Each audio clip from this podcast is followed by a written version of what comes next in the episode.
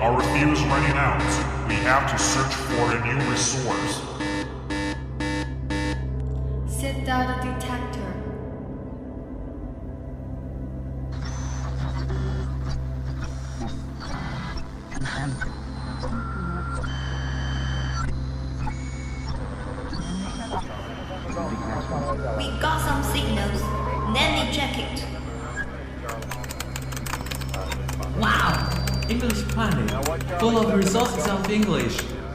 what we want there, especially the fuel and the nuclear energy to the airship.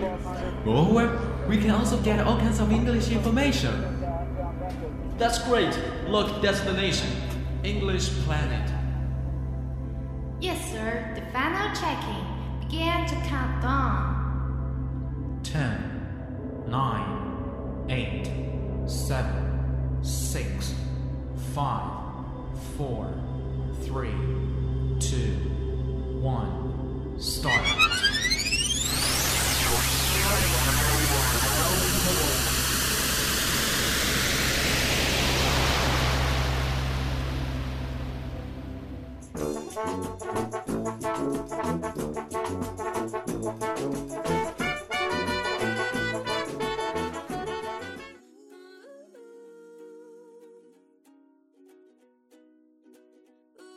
Hello everyone, now welcome to Johnny Show. Today I'm glad to introduce two exchange students from Netherlands to you guys. Hello Rick. Hey, Johnny. Hello Yuri. Hey, Johnny. Yeah, nice to meet you guys. Um, how long have you been here? We've been here now for two weeks. For two weeks. Yeah. Did you get used to it? Uh, now I do. I did, but the first week was pretty rough. Um, I had to get used to the food, and also we had some jet lag, so I, I couldn't sleep really well. Uh, you just mentioned food, so what do you think about the restaurants here? Um, I think the restaurants are really good. Um, the food is way more spicy than in the Netherlands, but I like it. Yeah, Um, Yuri doesn't, so he has a lot more trouble than I do, but I think he, he does well. you really don't like spicy food. No. I don't. I don't really like spicy food. Not spicy, spicy. um, maybe there is something some problems when you come here especially about the paying bills yeah as i know that in your country maybe you you guys go dutch aa right Yeah, I heard that they call it code Dutch when you pay for yourself, so I think that's funny. When we go out with the Chinese friends we made there, um, they often pay because it's more convenient to pay with Alipay.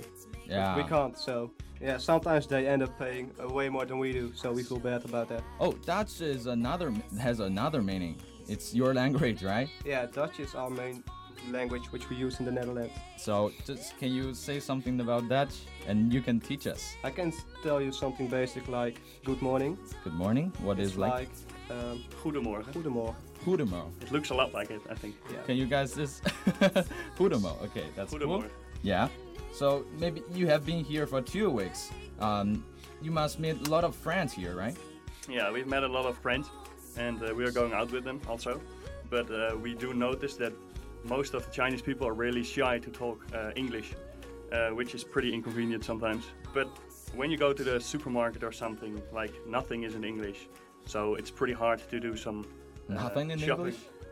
Uh, most of it is not English. Yeah. So you guys must uh, spare no effort to learn Chinese, right? Yeah, we are we are learning right now. Uh, we just had our first lesson. Really? Yeah, and uh, next week, yeah, we will continue it. So, what did you learn? Yeah, like ni hao. Ni hao? Ni hao. And something uh, difficult? Uh, something like ni jiao shema mingzi. I'm not, not, sure if my pronunciation is correct. Ni jiao shema mingzi? Yeah, that's good. Yeah, it's pretty hard for us to pronounce. Uh, yeah, and what? Shema, right? What? Shema. Shema? Shema. Shema? yeah. oh, yeah. Uh, let's talk about something about your culture. Well, the- first thing we noticed that uh, well, the Netherlands is like really flat, and uh, around Xiamen there there are also a lot of mountains, and uh, we think it's beautiful. Um, but the food is like non-spicy in the Netherlands. You have really sweet food and some strange food you uh, don't know about, like uh, the Dutch word is kroket. Um, most of them like them really good, by the way. And like bicycles, we have like a lot of bicycles. I, I can notice there are Yeah, some Xia- bicycles Xiamen, here. Xiamen does it too. Yeah, there are some bicycles here, and you have to pay with them, like with Alipay or something. Yeah. But in the Netherlands, everyone owns their own bike, Wow. uh, and you just have a key to lock it. Um, and yeah, we have like a lot of separate roads for bicycles, just Wow. to be to, to, to be safe. So everyone has a bicycle, right? Yeah, Wow, that's that's environment friendly. I think in our country we can just do the same thing, and we have to learn to you guys. Do you think so, yeah? yeah. Well, Johnny, we've noticed that you had a really busy schedule. Oh yeah, we have a lot of classes, especially uh, the morning and afternoon, and especially uh, when we when we are week when we spend our weekend, we also have to do something with our classes. Like we have to prepare our classes and we have to review it. Uh, so it's busy for our Chinese students in university. So what about you guys? Um, in the Netherlands, we are a lot less busy, and they aren't even mandatory. So it's not like you have to go there. You can choose it for yourself. So Wow. if you decide like that you can teach it better with just yourself, like self-study, Wow. then you can also do that. Yeah, you guys have more free time. Yeah. yeah. So you can just hang out with your friends, uh, just go here and there and just have fun. Yep. Uh, Yeah, It's and way we also free time. yeah we also noticed like that uh, you are living on the campus, and uh, but but like in the Netherlands, it's most of the guys are living at home or just buy their uh, or rent their own apartment, and we think it's strange. yeah. What's your dorm look like? Uh, is it big or have a lot of stuff In China or in the Netherlands? in China? In China. Well, we think it's small for Yeah. us because we're. Yeah, Yuri is a big guy, so Yeah. we often get run into each other. But I think once we get used to it, it's it's fine. We're already getting used to it. Yeah. I think. Ah, that's cool. And uh, you guys mentioned that buses are not mandatory, right? Yeah, you just have classes, and uh, it depends on whether you like it or not. Uh, and do you want to learn from it or not, or do, or do you want to self-study? Uh, they, they are not mandatory. You can just stay away and study at home. So it's uh, optional, right? Yeah, yeah, you can say it like that. Cool. In in the end of our show, do you guys have any anything to want to share with audience, or what would you want to say to them about your country, Um, if you ever feel like going to the Netherlands, you should go to Amsterdam. Amsterdam. It's our, our capital, and it's a bit more crowd crowded than the other cities, but it's fun. And if you feel like eating something, you should eat what we call a stroopwafel. Or Bravo. Stroopwafel. Oh, it's a strange word. It's a really sweet cookie. Wow. Yeah, I'm looking forward to nice. it. I'm looking forward to it. Okay, uh, this is the end of our talk show. Do you like it? Uh, thank you guys for listening and uh, have a good day. See you next week. Thanks for having us.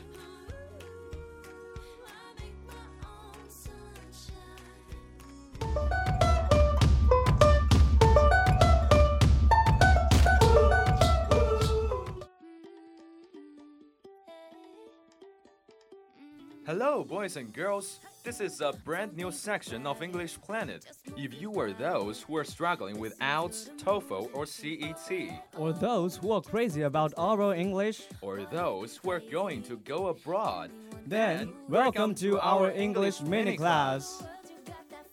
亲爱的听众朋友们，大家好，这里是英语星球全新的英语小课堂板块，我是 Johnny，我是 Kalson。如果你在为托福、雅思或是四六级而苦恼，如果你是英语口语狂人，如果你即将离开祖国的怀抱，去往外面的世界，那么我们的英语小课堂欢迎你的收听。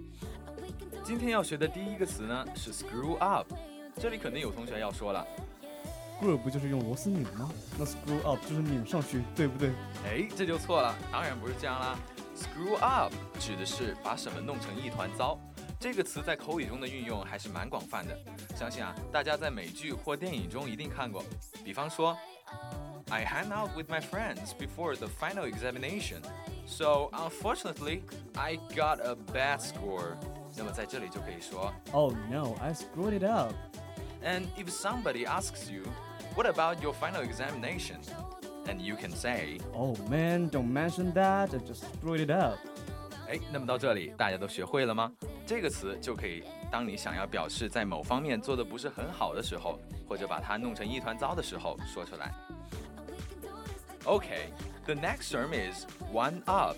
哎，细心的同学就会听到了。这又有一个 up，是不是跟上一个词意思差不多呢？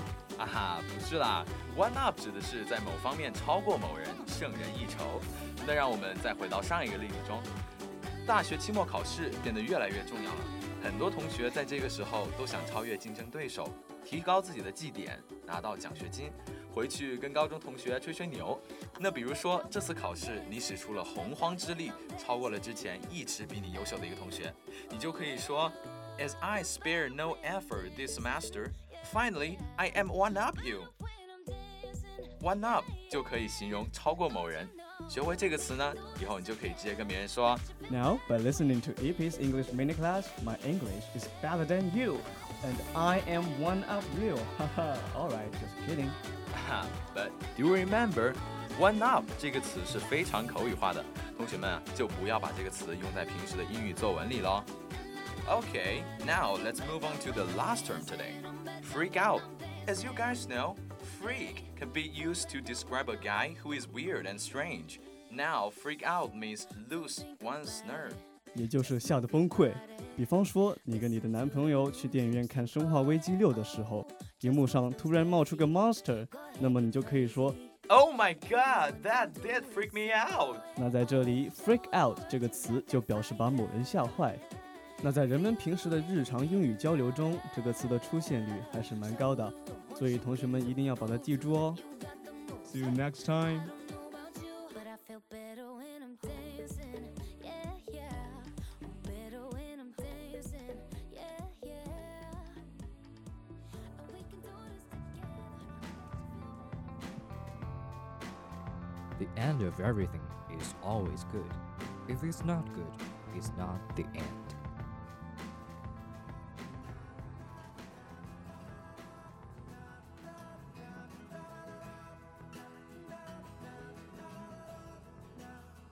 What is life?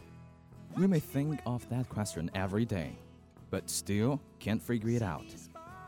Some may say that life is full of difficulties, pressure, and depression. Others may consider life as pleasant journey, a way towards success. But what matters is not the meaning of life, but how you are gonna take the sourest lemon that life has to offer and turn it into something resembling lemonade. 生活是什么？爱默生说，生活是一辆永无终点的公共汽车。当你买票上车后，很难说你会遇见什么样的旅伴。艾青说，时间顺流而下，生活逆水行舟。或许我们每天都在思考生活，但是生活告诉我们的却是如何把它赠予你的最酸涩的柠檬酿成一杯甘甜美味的柠檬汽水。备好纸巾，让我们一起干了这碗鸡汤。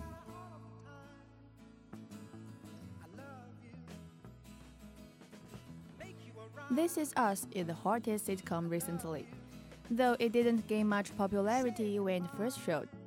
Tomato Meter gave 92 points to it, and it was even nominated as the Best Television Series Drama in the 73rd Golden Globe Awards.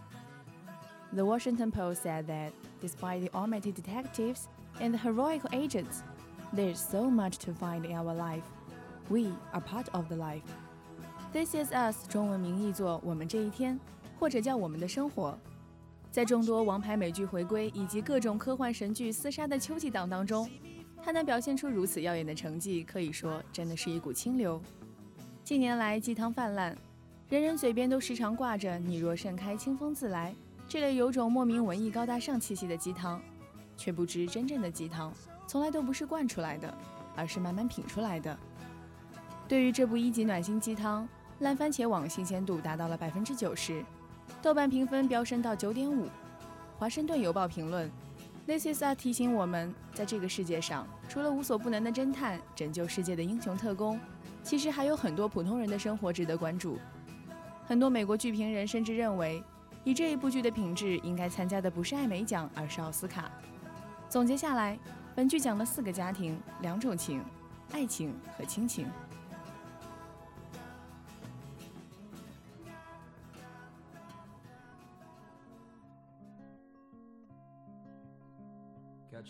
To England, baby, maybe to Spain.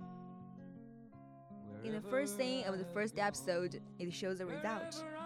According to Wikipedia, the average human being shares his or her birthday with over 80 million other human beings. There is so evidence that sharing the same birthday creates any type of behavioral link between the people. This starts the story. It goes in two spaces with four lines in parallel. The first family is about a husband called Jack and his wife Rebecca, who was about to deliver.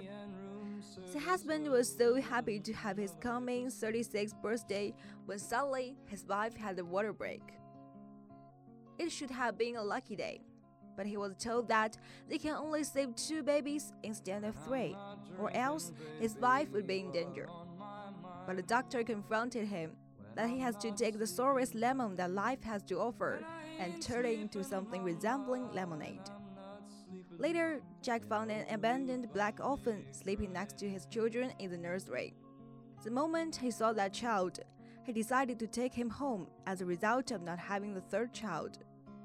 The couple soon turned grief into relieved and decided to name them Kevin, Kate, and Cal.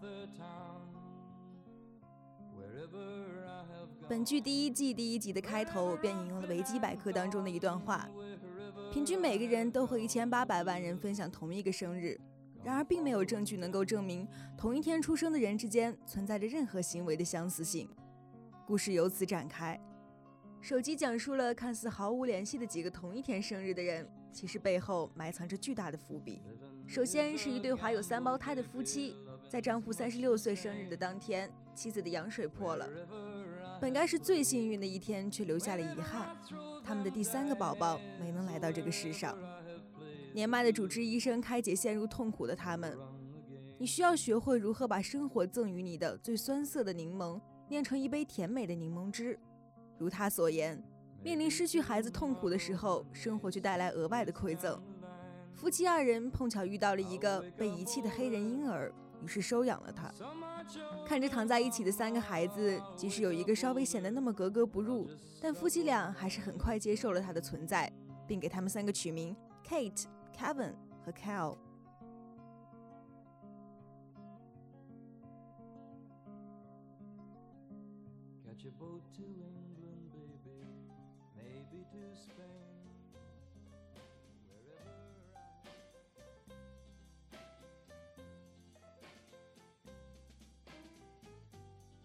Came a handsome actor, who was also 36 in that day.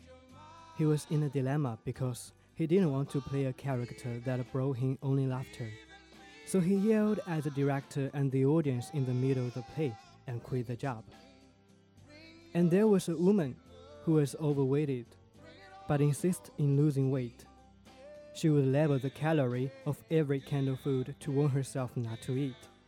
Her life was all about losing the damn weight. What was incredible was that she met a fat man on her 36th birthday, and later they were closely connected. The last was a black man who was successful. He had two daughters and a loving wife and a big company. But actually, she was looking for her biological father until that day. When he turned 36, he got the information of her father.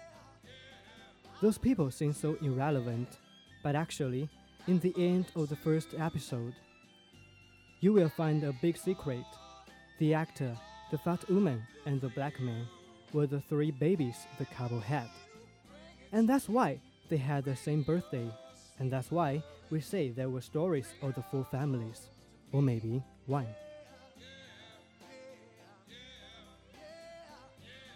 接下来是三个人物，首先是本剧的颜值担当，他是一名演员， 尽管表面光鲜，但却是他日复一日演的垃圾情景喜剧、现场脱衣喂奶扮白痴这样的角色所换来的。在他三十六岁生日这一天，他终于忍无可忍，在拍摄现场大发雷霆，自然而然无法在剧组生存下去。现实和梦想之间，他迷茫了。其次是一个超重的女人，她三十六年的人生永远被三个问题所掩盖：体重、体重、体重。他在各种食物上贴上卡路里数，以此警示自己早日减掉该死的体重。然而，在他三十六岁生日那一天，他却遇到一个和他志同道合的胖友 Toby。之后，他们的联系愈发密切。最后，就是一个霸道无敌黑人大 boss。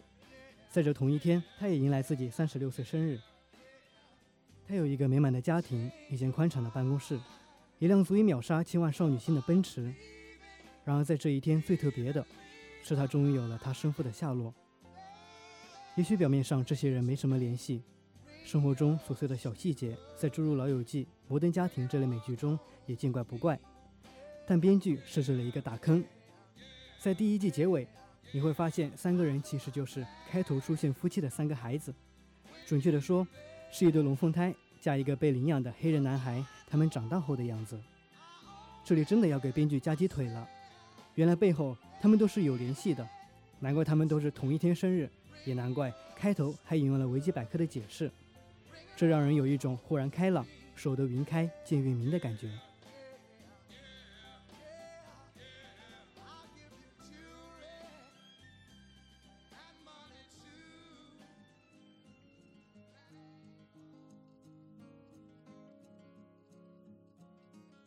about love. Love is blind. Love is a light that never dims. Love is a collaborative work of art. Love is demanding while interesting. Love between Jack and Rebecca is pure. The way the editor writes their love, the way the, the actors show their love are so brilliant. The way the actors show their love are so brilliant.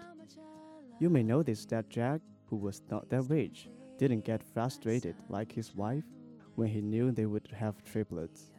Rebecca was worried about the house and the money issue, while Jack was doing all he can to borrow more money and eventually bought a bigger house enough for them to live in. He built part of the house by himself as he was an architect. He gave Rebecca hope instead of complaining how hard he was or just broke up with her. When Rebecca complained him of being home late and drunk, Jack swore to her that he's gonna be a 12 for her and 11 to the kids, and that he would stop drinking for her. But don't be so stuck into him, or you will be sad.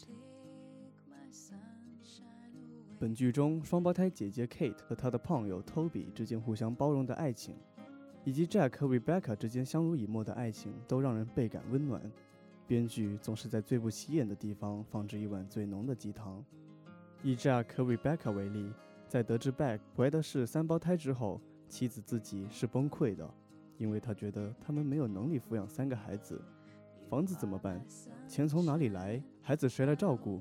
而 Jack 不仅没有在这个时候离她而去，反而用实际行动向她证明他的责任感。他不惜厚着脸皮向之前因为打骂母亲而和自己闹翻的人渣父亲借钱，不惜日日夜夜的自己建造他们自己的房子。他说他愿意为了她做一个十二分的好丈夫。无论何时，他都在向 Rebecca 证明他的一片忠心。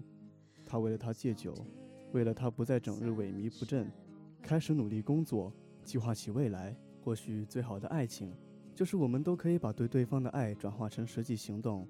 在最后欣慰地看见，双方都变成了自己理想的模样吧。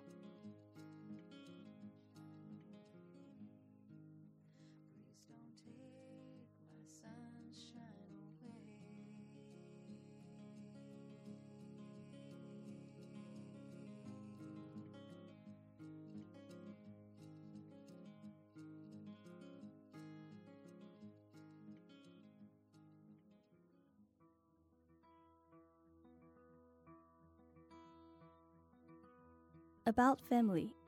There are four small families, or we can say one large family in the show. When talking about family, we may think of conflicts, assuming that you were living with a child who has a different skin color and a warmer attraction than you did. What did you think? So, the conflicts between Kevin and the adopted boy Cal, who has later named Randall, and between the black child and the white child, and between Randall and his mother.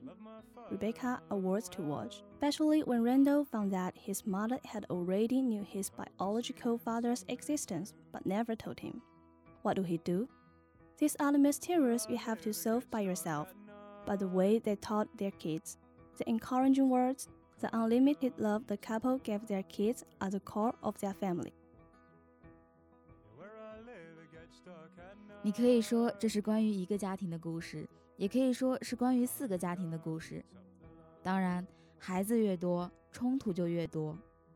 所以你会看到，在 Randall 得知自己的妈妈 Rebecca 很早就知道了自己生父的故事，却从未告诉他时的愤怒、伤心。你会看到，经常因为一点鸡毛蒜皮的小事儿就吵起架来，甚至长大后在街上直接厮打起来的兄弟俩 Kevin 和 Randall 之间积蓄已久的矛盾，以及在关于是否要寻找 Randall 生父时夫妻俩意见的不一致。但你也会看到，在平安夜时，Kate 突发阑尾炎，全家一起送她进手术室，并安慰她：“Nothing bad ever happens on Christmas Eve。”你会看到，长大后的一家人在感恩节时仍保留着小时候过的那次事故频发的感恩节的习俗。你也会看到，三个孩子长大之后仍然像小时候一样互相帮助。尤其是 Kevin 和 Kate 这对双胞胎之间浓浓的亲情，有冲突也有眼泪，有冷战也有欢笑，这就是生活。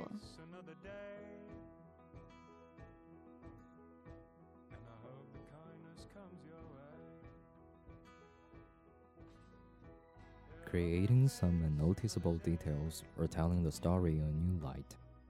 These are the factors that lead a sitcom to success.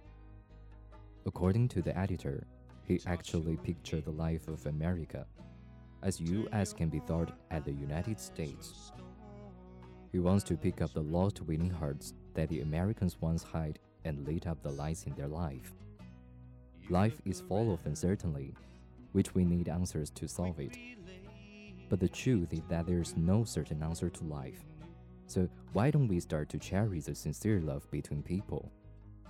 If we hold love, we own hope.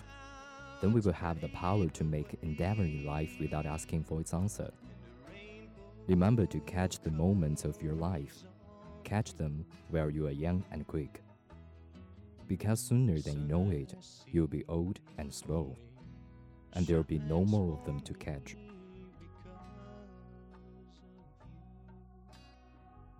有人说，这部剧其实是表达了编剧对传统美国生活的向往。毕竟，US U.S. 也可以代表美国的全称。这种解读呢，确实令人眼前一亮。剧中屡屡出现的诸如 Super Bowl 之类的美国文化名词，也可以证实这一点。但这部剧的良心之处就在于，它总能在不经意间用微小的细节打动你。生活中你会遇到和剧中类似的情节，也许理想主义的剧总能让人震撼一番后感慨现实的无奈。但这部剧几乎是现实的原版反应，除了现实中的确为数不多的好丈夫 Jack 外，其他的内容平凡到不能平凡。然而，它却告诉我们很多道理，看透人性、人生、人情。